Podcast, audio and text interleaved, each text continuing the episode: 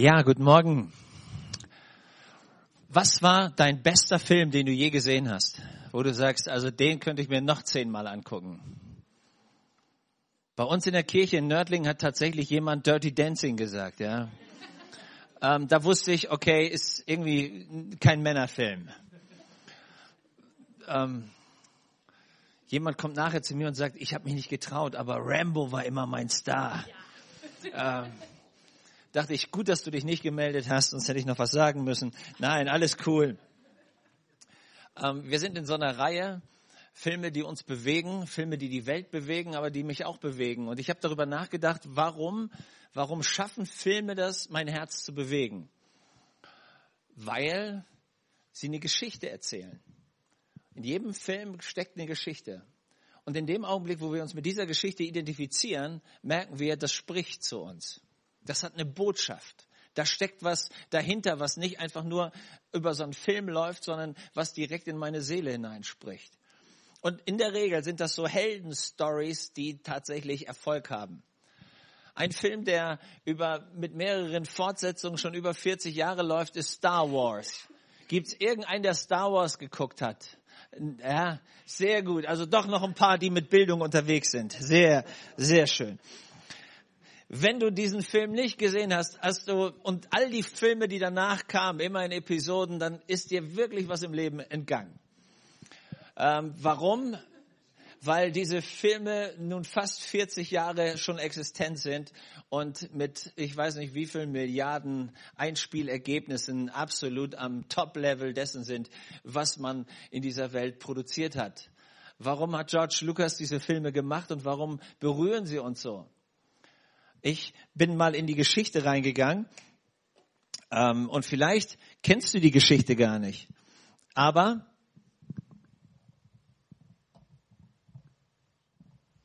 es geht um einen jungen Mann. Typische Heldenstory.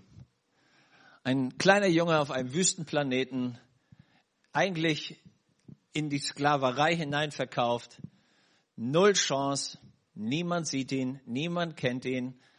Alles, was er hatte, ist ein cooler Name. Er heißt Anakin Skywalker. Das heißt, auf Deutsch übersetzt, Anakin kommt aus dem Hebräischen, heißt Krieger und Skywalker, der durch die Himmel wandert. Also der Krieger, der durch die Himmel wandert. Was für ein schöner Name, stimmt's? Besser als Kevin oder wie auch immer. Also da hat doch noch mal ein bisschen Qualität oder du heißt, wie auch immer du heißt, ja. Aber da hat sich einer was überlegt. Also da merkt man an der Namensgebung, das hat eine symbolische Bedeutung. Und in diesem Universum geht eigentlich alles, dreht sich um die große Macht, die da ist, die alles kontrolliert, die alles bewegt. Und der Mensch ist herausgefordert, diese Macht in irgendeiner Form anzuzapfen. Entweder man schafft es von der guten Seite oder man ist von der bösen Seite unterwegs. Die, die die gute Seite repräsentieren, ist so eine Ritterschaft, fast wie Priester, die heißen Jedis. Und die versuchen das Gute in der Welt mit Hilfe der Macht umzusetzen. Und dann gibt's den bösen bösen Imperator, dem bösen Herrscher, der mit seiner Truppe unterwegs ist, um das Böse natürlich über diese Galaxien zu bringen. Und in dieser ganzen Geschichte gibt es eine Prophezeiung, die sagt, es kommt einer. Das wird der sogenannte Messias, das wird der Erlöser, der wird es schaffen, so diese Welten auszugleichen.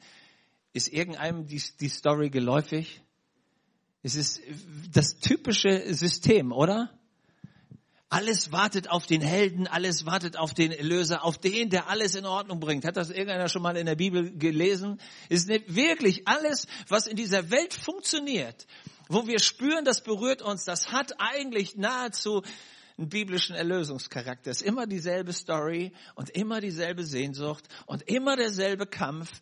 Es geht immer darum, hey, ich werde in diese Welt hineingeboren, ich weiß gar nicht, was ich da eigentlich mache, dann entdecke ich plötzlich meine Bestimmung. Es gibt viele Kämpfe, ich muss mich entscheiden, gut oder böse, und am Ende hoffentlich kommt was Gutes dabei raus. Typische Story. Und irgendwie denke ich immer, hey, egal welche gute Geschichte ich sehe, welche gute Geschichte ich lese, die haben die alle aus der Bibel geklaut.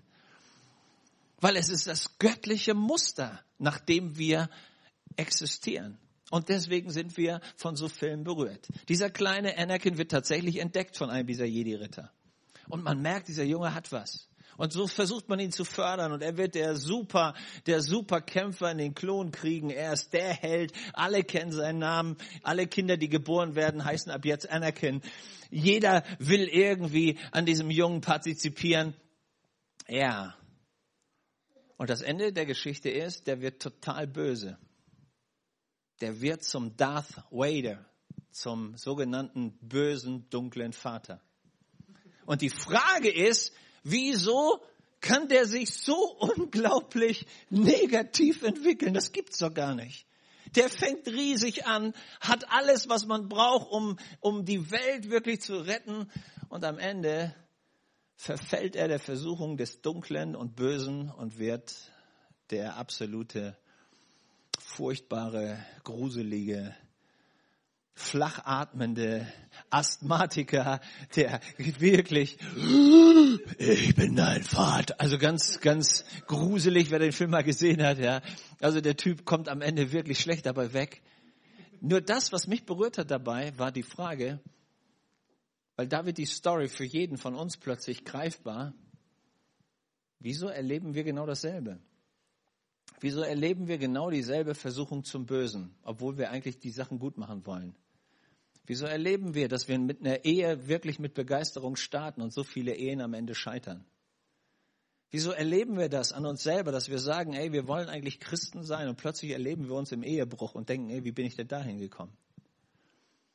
Der, der Mensch, der anfängt und sagt, ey, eigentlich will ich mein Leben gut leben und mit mal merkst du, wie du mit Drogensucht zu tun hast, wie du mit allem möglichen Zeug plötzlich zu tun hast. Der, der am, im Lobpreis vorne steht, erlebt sich plötzlich, wie er an der Pornoseite im Internet hängen bleibt und sich denkt, ey, was ist eigentlich los? Eigentlich will ich doch das Gute. Eigentlich weiß ich auch, wie es richtig geht und wieso kriege ich es nicht geregelt der, der Ehemann, der sich erlebt, wenn er Jähzornsanfälle hat, der, der sich erlebt, dass er eigentlich die richtigen Sachen macht und er ist auf der Arbeit und er benimmt sich wie das Enfant terrible und die, die, und die Nachbarn und Leute sagen, ey, und du willst ein Christ sein? Und du denkst dir, ja, tatsächlich, frage ich mich selber auch, ob ich noch einer bin. Weiß irgendeiner, worüber ich gerade rede? Wenn du merkst, dass das deine Story ist, dann merkst du, das ist gar nicht so weit weg, stimmt's? Wir alle kennen diese Versuchung. Und wir alle fragen uns, wie kriegen wir das geregelt? Dass wir nicht auf die böse Seite abdriften, sondern tatsächlich die Kraft anzapfen, das Richtige zu machen. Und ich war für mich so berührt davon, weil ich merke, diese Weltraumsaga, die hat was mit meinem Leben zu tun. Es gibt, und das ist meine Lieblingsfigur in diesem Film, einen kleinen grünen Gnome. Ja, der sieht wirklich süß aus der heißt Yoda, das ist der Oberlehrmeister der Jedis. Und der spricht immer etwas ver, ver, verklausuliert, also etwas verschlüsselt, äh, damit es ihm auch eine besondere Würde gibt. Und dieser kleine grüne Gnome sagt folgenden Satz zu Anakin. Er sagt, ein Jedi sich nicht leiten lassen darf von Hass und Furcht, denn das der dunkle Pfad zur Macht ist. Klingt ein bisschen ähm, eigenartig, der deutsche Satzbau ist nicht wirklich gewährleistet, aber das, was er damit sagen will, ist, Hass und Furcht ist der Weg zur dunklen Macht. Hass und Furcht sind die Dinge, die anfangen, uns in die völlig falsche Richtung zu bewegen. Und einen zweiten Satz sagte zu diesem Jungen, um ihn zu warnen, nicht in die dunkle Seite abzudriften. Er sagt zu ihm, Furcht erzeugt Wut. Wut erzeugt Hass und Hass erzeugt unsägliches Leid. Als ich das zum ersten Mal gehört habe, habe ich gedacht, hey, hätte auch aus der Bibel haben können. Ja? Der Satz ist nicht doof. Nochmal. Furcht erzeugt Wut. Wut erzeugt Hass und Hass erzeugt unsägliches Leid. Hass und Furcht führen zur dunklen Seite der Macht. Und ganz ehrlich, wir kennen das aus uns selber genauso. Und in jedem von uns schlummert das irgendwie, diese zwei Seiten. Auf der einen Seite das Helle und auf der anderen Seite das Dunkle. Es gibt eine alte Geschichte von einem, von einem Indianerhäuptling, der mit seinem kleinen Sohn unterwegs ist. Und er sagt zu deinem Sohn, weißt du, in jedem Menschen wohnen zwei Wölfe. Hast du das gewusst? In dir wohnen zwei Wölfe. Der eine Wolf ist total böse und will immer das Böse, ist immer neidisch, ist immer eifersüchtig, ist immer negativ drauf, ist immer zerstörerisch, weiß immer, wo das Negative ist. Und der andere Wolf, der ist immer freundlich. Der findet immer die schönen Seiten des Lebens, kann lieben, kann geben. Und der Junge hört sich das an und sagt, das stimmt. Die zwei Wölfe sind auch in mir. Und dann schaut er den Papa an und sagt, und jetzt, wie mache ich's? Welcher Wolf gewinnt. Und der Alte guckt seinen Sohn an und sagt, den, den du fütterst, der gewinnt. Denk gut drüber nach. Beide Seiten sind in uns, stimmt's? Und wir kennen das. Die Frage ist, welchen von beiden willst du füttern? Und das Dunkle wird kommen und wird danach Sehnsucht haben, dass du es fütterst. Bei diesem Jungen in seiner Geschichte merken wir, wie das Böse versucht, ihn ganz früh zu packen. Seine Mutter wird gewaltsam umgebracht und das macht was mit seinem Herzen. Als er dann von seinen, von seinen engsten Beratern, diesen Jedi-Rittern, sich verlassen fühlt, merkt man, wie dieses Dunkle langsam aber sicher bei ihm an Fahrt und an, an, an Gewalt zunimmt. Er kriegt dann irgendwann die Chance, sich an den Mördern seiner Mutter zu rächen und bringt die brutal um. Und da merkt man, jetzt kippt bei ihm die Sache. Das Böse bricht sich Bahn. Und als er mit dem dunklen Herrscher unterwegs ist, seine Frau schwer krank, sie droht zu sterben, kommt dieser dunkle Herrscher und sagt zu ihm, ey, wenn du dich auf die dunkle Seite schlägst, dann wirst du die Power haben, um deine Frau zu retten. Und damit kippt er endgültig auf die falsche Seite. Mit dem Ergebnis, dass seine Frau trotzdem stirbt. Einfach nur angelogen. Die dunkle Seite hat ihn gepackt, hat ihn manipuliert und am Ende zerstört. Man könnte fast denken wie aus der Bibel, stimmt? Das sind die Stories, die wir kennen. Und ich habe gedacht, was war der Punkt? Und das ist mein Gedanke für heute Morgen. Hass hat immer eine Vorgeschichte. Wir hassen nicht einfach aus luftleerem Raum, sondern Hass hat immer eine Vorgeschichte.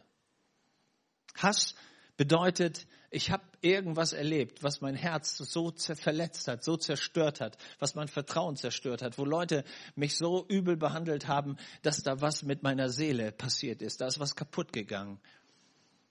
Da wurde ich so missbraucht, da wurde ich so manipuliert und mein Herz will sich schützen. Und ich merke, ich konnte mich nicht wehren typische Kindheitserlebnisse, Traumata, die man erlebt, von, von Leuten missbraucht, misshandelt, wirklich übel mitgespielt und du wusstest, ich habe keine Chance, diese Ohnmacht, dieses Gefühl, ich kann mich nicht wehren, ich muss das jetzt irgendwie ertragen, ich muss da irgendwie durch. Das macht was mit dir. Tief in deiner Seele geht da was kaputt. Und es kommt dieser, diese Wut hoch, die sagt, Leute, irgendwann, irgendwann werde ich groß genug sein, und dann kriegt ihr das alles wieder. Irgendeiner von euch den Gedanken schon mal gehabt? Und das bleibt in uns, stimmt's? Und es kommt dieser Gedanke, der sagt, Leute, wartet nur. Irgendwann passt das nochmal. Und dann, Freunde, zieht euch warm an. Dann kriegt ihr das aber wirklich bis auf Heller und Pfennig, sagt man wieder. Das ist genau, was, was Hass macht, was diese Verletzung in uns macht und was diese Ohnmacht in uns auslöst. Und aus, dieser, aus diesem Verletztsein, aus, diesem, aus, dieser, aus dieser Wut wird irgendwann Zorn und dieser Zorn versucht sich Bahn zu brechen und irgendwann ist der Hass da und dann kommt die Zerstörung. Es braucht an diesem Moment, irgendwann im Leben wird diese unterschwellige Saat von Hass und Zerstörung, wird die zum Leben erweckt. Und das erleben wir. Völker, die über Jahrzehnte unterdrückt wurden. Mit einem Mal kommt irgendwer, der ihnen die Chance anbietet, frei zu werden. Und dieselben Leute, die vorher unter der Unterdrückung gelitten haben, nehmen die Keule und schlagen auf den Nachbarn ein. Und man steht daneben und denkt, das gibt's doch gar nicht. Was machen die? Sind die völlig Mischugge? Hass wird unglaubliches Leid hervorbringen. Wir sehen das an den Völkern. Wir sehen das jeden Tag in der Zeitung. Ich war in Afrika, ich bin in Ruanda gewesen und ich habe gedacht, das gibt's doch gar nicht. Das ist ein Volk, das einen christlichen Hintergrund hatte und es gab eine politische äh, Offenbarung und mit Mal sind die zwei Völker aufeinander losgegangen und haben sich abgeschlachtet und du denkst, ey Jungs, habt ihr gar nichts gelernt. Die haben sich in den Kirchen gegenseitig abgeschlachtet weil es unterschwellig irgendeine Verletzung, irgendeine Geschichte gab, die man nicht angepackt hat. Und dann kam die Wut und der Hass hoch. Wie bei uns, stimmt's? Ich kann mich erinnern, ich habe eine Schulklasse unterrichtet. Das waren alles Leute, die sollten in den Arbeitsbereich zurückgebracht werden. Und ich hatte eine simple Stunde vorbereitet. Ich wollte einfach mit den Jungs und Mädels, die da saßen, also alle über, ähm, über 21, anpacken, was ist im Leben schiefgegangen. Reflektier mal, wo kommst du her? Und dann habe ich eine ganz simple Frage an die Tafel gesch geschrieben. Was für eine Beziehung hast du zu deinem Vater? Ich sag euch, ich war mit der, dem, was da kam, ich war nicht vorbereitet junge Männer sind aufgesprungen, wütend, schreiend, die hatten einen Zorn in sich. Ich denke, ey, ich habe dir gar nichts getan, ich habe nur eine simple Frage gestellt. Ein Mädel ist heulend rausgelaufen, für die war der Unterricht erledigt nach fünf Minuten. Weil dieses Bild von dem, was sie da erlebt haben, das kam hoch und dann merktest du, wie die Wut versuchte, sich irgendwie Bahn zu brechen. Was ist, wenn wir diesen, diesen Hass nicht anpacken? Weiß nicht, die Sportler unter uns. Es gab einen Schwergewichtsboxweltmeister, der hieß Mike Tyson. Der ist berühmt berüchtigt in die Geschichte eingegangen, weil er einem seiner Kollegen im Kampf das Ohrläppchen abgebissen hat. Man hat sich immer gefragt, wieso kämpft er wie ein Irrer? Dieser Mann war dafür berühmt, berüchtigt, wenn der loslegte, der schlug drauf ein, wie als wenn im Kopf irgendwas abgeschaltet war. Und dann hat man ihn irgendwann gefragt und gesagt, warum, warum warum bist du, wie du bist? Warum kämpfst du, wie du kämpfst? Und seine Antwort war, wenn ich Gegner im Ring sehe, dann sehe ich meinen besoffenen Vater, der auf mich eingeschlagen hat. Und dann weiß ich, ich schlag so lange zurück, bis der auf dem Boden liegt und sich nicht mehr bewegen kann. Und man spürte genau, da war was in der Seele kaputt gegangen. Und diesen Schmerz hat er nicht ausgehalten. Und in dem Augenblick, wo er irgendwie dachte, er hat die Chance, diesen Schmerz loszukriegen, brach die Wut und der Hass raus. Wir brauchen eine Lösung dafür. Wir sehen das gerade, wie, wie das bei uns im Land zunimmt. Wie man irgendwelche Keulen verbaler Art auspackt, um Gegner fertig zu machen.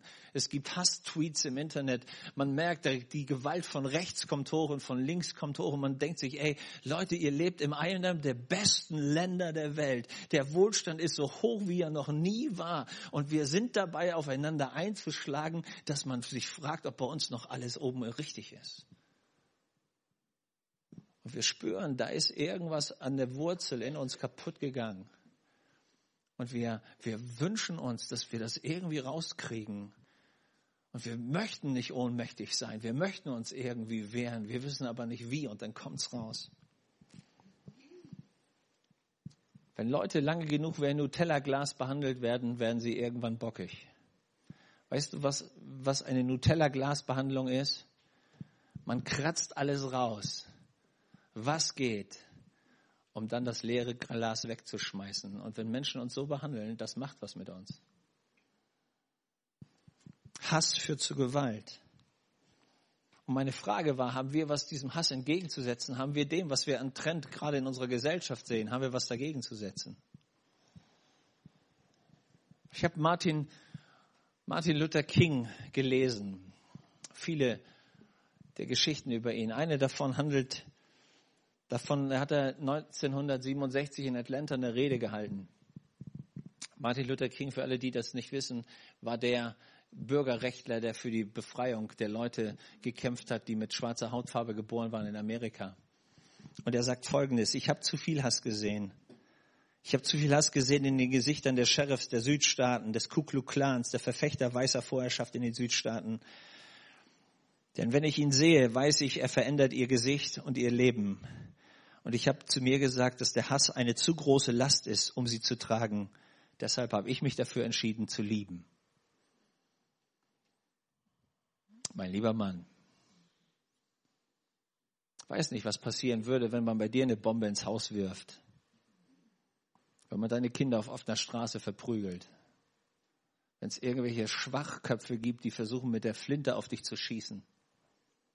Ob du die Entscheidung treffen würdest, zu sagen, hassen ist keine Option. Ich habe mich entschieden zu lieben.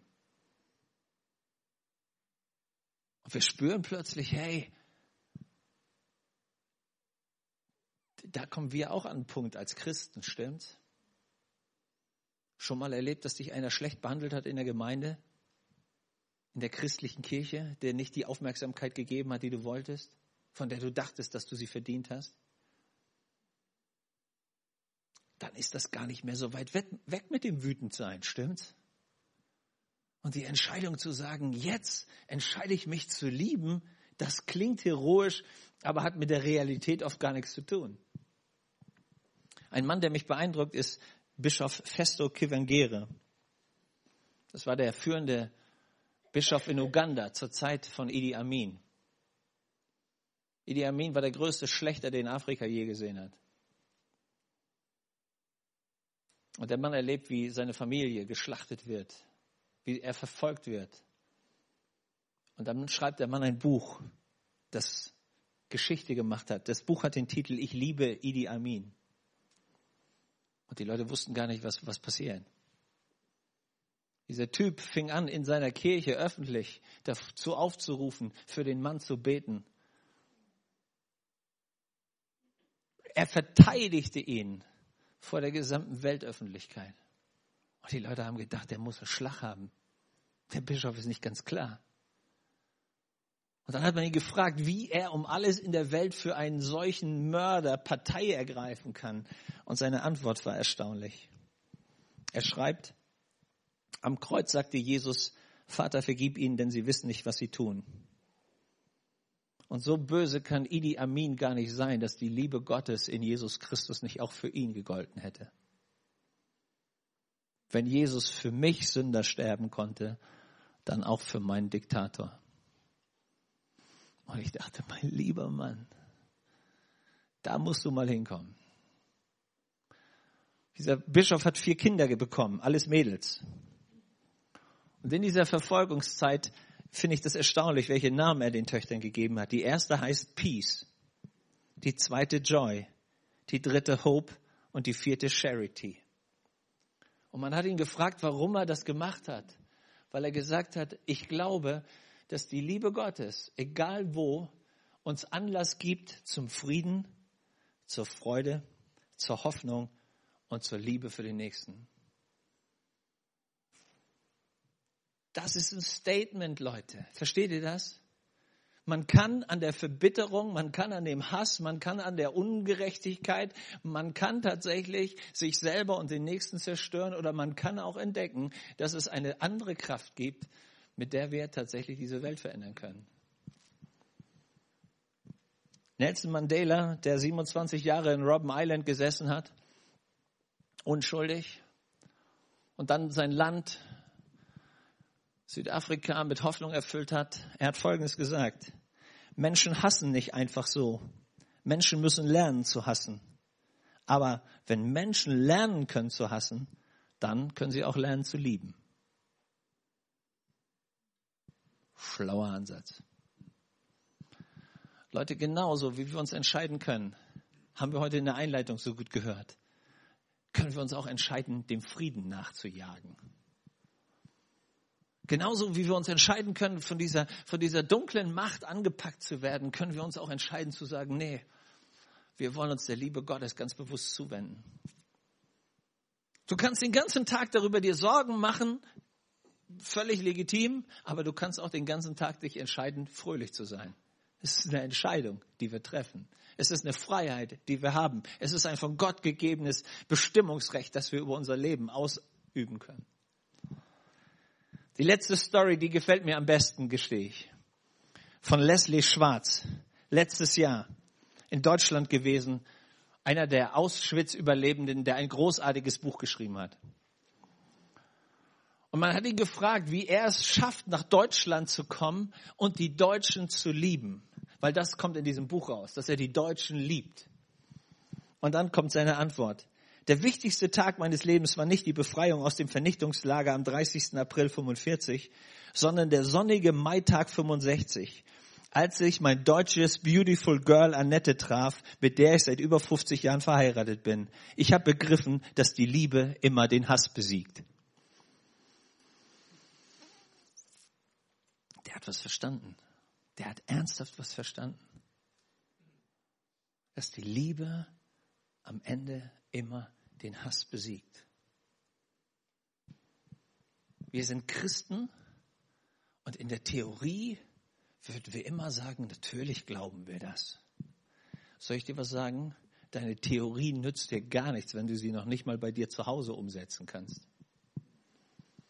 Dein frommes Gesülze hilft niemandem, wenn du es nicht schaffst, deinen Ehepartner zu lieben, deine Kinder, deine Verwandten, die dich fröhlich um dein Erbe gebracht haben. Leute, da geht's los. Der Pastor, der dich nicht freundlich begrüßt hat. Oder was auch immer, die als Laus über die Leber gelaufen ist. Lass uns doch nicht das Zeug immer so schrecklich fromm nach oben hängen, wenn wir es nicht schaffen, in unserer direkten Beziehung und Nachbarschaft zu leben, stimmt's? Und ich spüre das, wie das mich herausfordert. Immer neu. Der Schlüssel, den all diese Männer gefunden haben in ihrem Leben, hatte was mit folgender Bibelstelle zu tun. Und du hast dir schon gedacht, hey, der Pastor wird doch hoffentlich noch einen Bibeltext lesen. Ja, kommt, kommt jetzt. 1. Johannes 4. Wir legitimieren jetzt wieder alles. Der Bibelvers kommt, alles ist gut. 1. Johannes 4. Und jetzt hör gut zu, das ist das Wort Gottes. Meine Freunde, lasst uns einander lieben, denn die Liebe kommt von Gott. Wer liebt, ist ein Kind Gottes und kennt Gott. Wer aber nicht liebt, der kennt Gott nicht, denn Gott ist Liebe. Gottes Liebe zu uns ist für alle sichtbar geworden, als er seinen einzigen Sohn in die Welt sandte, damit wir durch ihn leben können. Das Einzigartige an dieser Liebe ist, nicht wir haben Gott geliebt, sondern er hat uns seine Liebe geschenkt. Er gab uns seinen Sohn, der alle Sünden auf sich nahm und sie für uns gesühnt hat. Meine Freunde, wenn uns Gott so sehr geliebt hat, dann müssen auch wir einander lieben. Niemand hat Gott jemals gesehen, doch wenn wir einander lieben, bleibt Gott in uns und seine Liebe in uns ist zum Ziel gekommen. Wir haben erkannt, dass Gott uns liebt und wir vertrauen fest auf diese Liebe. Gott ist Liebe und wer in dieser Liebe bleibt, der bleibt in Gott und Gott in ihm. Gottes Weg, Gottes Gegenmittel, Gottes Heilmittel gegen Hass und Wut und Bitterkeit ist schlicht Liebe. Und das klingt so schrecklich naiv. Ich würde mir wünschen, ich könnte was Komplizierteres sagen. Aber Liebe ist dieses simple, schlichte Mittel. Liebe, von der Jesus sagt in Matthäus 5, liebt eure Freunde. Ja, das kriegen wir sowieso hin. Lieb deinen Ehepartner, wenn er dir Frühstück zum, wenn er dir zum Frühstück was Gutes serviert. Lieb deine Ehefrau, wenn sie das Mittag nicht anbraten lässt. Ja, und da sagen wir natürlich, das kriegen wir ja hin. Also Pastor, mach dir keinen Stress, das schaffen wir. Stimmt. Das, was da steht, heißt, liebt eure Feinde. Das kann manchmal in deiner Familie sein. Stimmt? Weil das sind die, die dir am nächsten kommen können, die können dich auch am besten verletzen. Und da ist am meisten Liebe und Vergebung nötig. Liebt eure Feinde. Das können manchmal sogar die sogenannten Glaubensgeschwister sein, die vielleicht nicht einer Meinung mit dir sind. Stimmt's? Die hängen da so komisch leuchtende Kreise hin. Wieso haben die da keine leuchtenden Kreuze hingehängt, Mensch? Aber Halleluja, wir lieben auch leuchtende Kreise. Versteht ihr das? Und mit Mal kann man sich entzweien und darüber reden und der ganze Sonntag ist hin, weil eben nicht das erleuchtete Kreuz da war, sondern bloß die erleuchtete Sonne. Würde ich so als Symbol erkennen wollen. Merkt ihr was? Und hier merke ich, da, da, da liegt diese Not, dass wir, dass wir nicht wirklich Liebe Gottes in uns aufnehmen, sondern so oft bei uns bleiben und dann fangen wir an, den anderen nach unserem Maßstab und nach unserem Gutdünken zu ver und zu beurteilen und wir merken gar nicht, wie wir auf diese Schiene reinfallen, von dieser dunklen Seite ange, angezapft zu werden und infiltriert zu werden. Liebe ist der Weg alle anderen Wege machen uns krank. Im Alten Testament gab es mal eine Gesetzmäßigkeit, die hieß Auge um Auge, Zahn um Zahn. Versucht das mal durchzudenken, dann haben wir irgendwann eine Gesellschaft von Blinden und Zahnlosen. Das kann nicht wirklich eine Perspektive sein. Liebe zerbricht Hass. Als Jesus gekommen ist, hat er das Reich Gottes gepredigt. Was war denn das Reich Gottes in seiner Essenz? Das Reich der Liebe. Jesus ist der König der Herzen. Er war nicht der, der kam, um mit Macht irgendwen zu zwingen, sondern er kam, um mit Liebe zu werben. Ich spüre, das ist dasselbe bei mir. Das kennst du aus deiner Familie. In dem Augenblick, wo du den anderen versuchst, irgendwo hinzubiegen, wo er nicht hin will, passiert genau das Gegenteil. Du biegst ihn so lange und weißt du, was passiert, wenn du lange genug gebogen hast? Entweder das zerbricht oder er schnellt mit der doppelten Kraft wieder zurück. Was wir brauchen, ist Liebe die wirkt, so lange bis der andere aus freien Stücken Veränderung zulässt und geht. Was wir in der Gemeinde brauchen, ist nicht Hass. Was wir in der Gemeinde brauchen, ist nicht Druck. Was wir nicht brauchen, sind irgendwelche Zwangsjacken, sondern was wir brauchen, ist Liebe, die um uns wirbt, die uns lässt, die uns verändern, wo wir Veränderung zulassen dürfen. Jesus ist genau deshalb gekommen. Und was ich merke, ist, ich muss und ich darf mich mit dieser Liebe füllen. Ich darf dieses Denken in mich aufnehmen, weil ich geliebt bin, weil nicht jemand mich versucht zu vergewaltigen, weil nicht jemand versucht mich zu verbiegen, weil nicht jemand versucht mit dem Hammer auf mich draufzuschlagen. Lass ich mich lieben. Und je mehr ich mich lieben lasse, desto liebenswerter werde ich. Das ist das Tolle. Und desto liebesfähiger. Wenn wir lieben sollen, müssen wir uns von irgendeiner Quelle diese Liebe holen. Stimmt's? Ansonsten wird das nichts. Du kannst nur weitergeben, was du irgendwo herholst. Jemand hat gesagt, wer zweimal ausatmen will, sollte möglichst einmal wenigstens eingeatmet haben. So, da liegt ja dieses Gesetz. Du kannst nur lieben, wenn du es irgendwo herholst und aus dir selber heraus ist schwierig. Deswegen sagt Gott, ich bin die Liebe und ich bin die Quelle und bei mir bleiben. Das ist das Geheimnis. Wisst ihr, wie man braun wird? Man muss sich nur lange genug in die Sonne setzen. Amen. Manche bringen das von Natur aus schon mit, ja. Das sind die Naturbegabungen. Aber die hat nicht jeder. So Menschen wie ich, die müssen sich lange genug in die Sonne setzen. Leute, das ist genau dasselbe mit der Liebe. Wenn du willst, dass Jesus in dir mehr und mehr sichtbar wird, musst du dich lange genug in seine Gegenwart setzen. Du musst dich lange genug von seiner Liebe anscheinen lassen. Das ist der Grund, warum Lobpreis so ein unglaublicher Segen ist. Du bleibst in der Gegenwart Gottes und du lässt dich von seiner Liebe anleuchten. Du lässt dich von seinem Heiligen Geist bescheinen. Du lässt dir dieses, diese Gnade, diesen Frieden Gottes, du lässt den auf dich wirken, solange bis du aufgesogen bist und wie, wie sagt die Bibel so schön, bis wir tatsächlich ein Stück weit Veränderung in das Bild Jesu Christi bei uns erleben. Und das machst du, weil du lange genug in seiner Gegenwart bleibst. Kennst du das? Wenn du lange genug mit den falschen Leuten abhängst, dann wunderst du dich, warum du so negativ drauf bist. Das Geheimnis ist, häng mit den richtigen Leuten ab und mal merkst du, hey, super. Die Welt ist schön. Warum? Das, was auf dich einwirken darf, wird dich prägen und verändern. So treib dich mit dem Herrn Jesus rum. Hab Zeiten, wo du das liebst, ja. Hab Zeiten des Lobpreises, hab Zeiten in seiner Gegenwart, hab Zeit, wenn Gebetsstunde ist, hab Zeit, wenn Gottesdienst ist, wenn deine Kleingruppe ist, wenn irgendeiner irgendwas mit Jesus zusammen unternimmt, sei dabei. Das wird dich prägen und dich öffnen und dich neu füllen.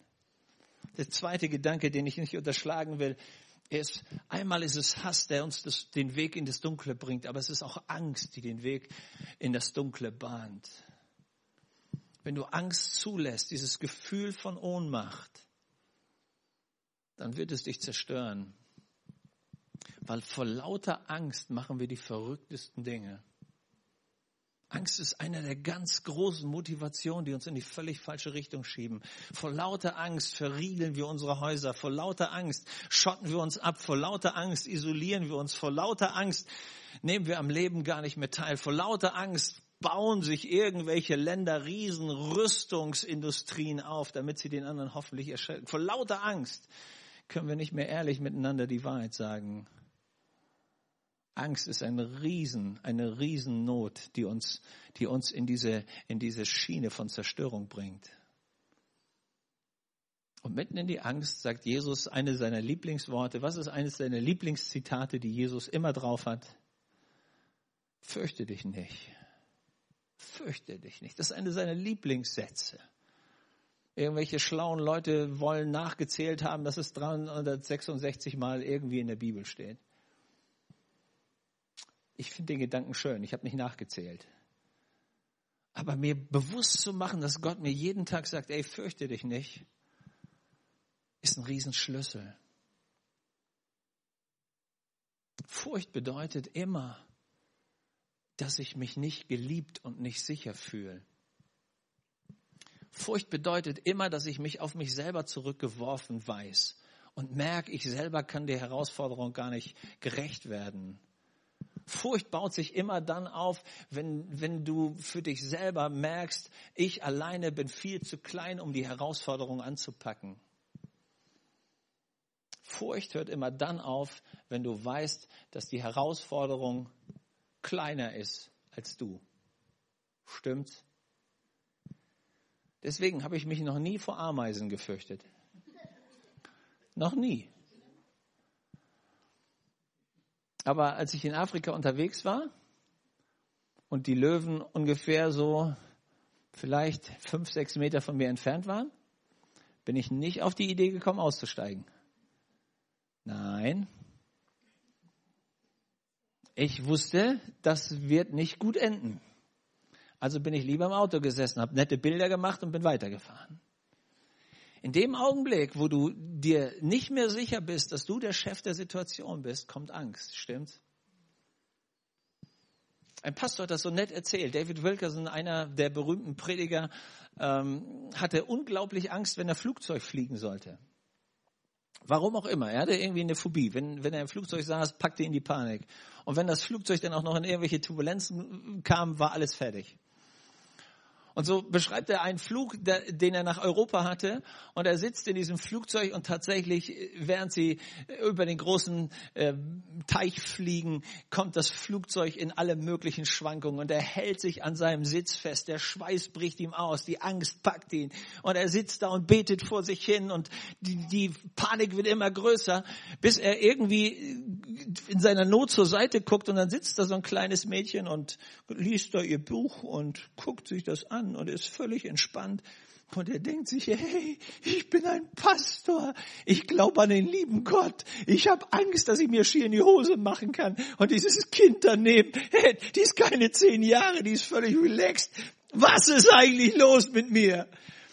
Und als der, das Flugzeug wieder äh, in ruhige Bahnen kommt und, so seine Kreise zieht ähm, und er sich irgendwie gesammelt hat, beugt er sich zu dem Kind drüber und sagt, Schatz, Hast du gar keine Angst? Und sie guckt ihn an. Nee. Sagt, warum hast du keine Angst? Sagt sie, mein Papa ist der Pilot und wir fliegen nach Hause. Und das hat mich total berührt.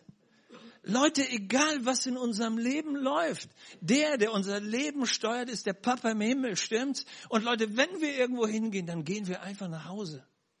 Das ist unsere Perspektive. Und unser Vater hat uns in der Hand. Die Bibel sagt, dass nichts uns aus der Hand seiner Liebe reißen kann. So, was ist los in unserem Leben, wenn wir diese, diese, diese Sicherheit verlieren? Die Wahrheit ist, wir haben die Liebe verloren.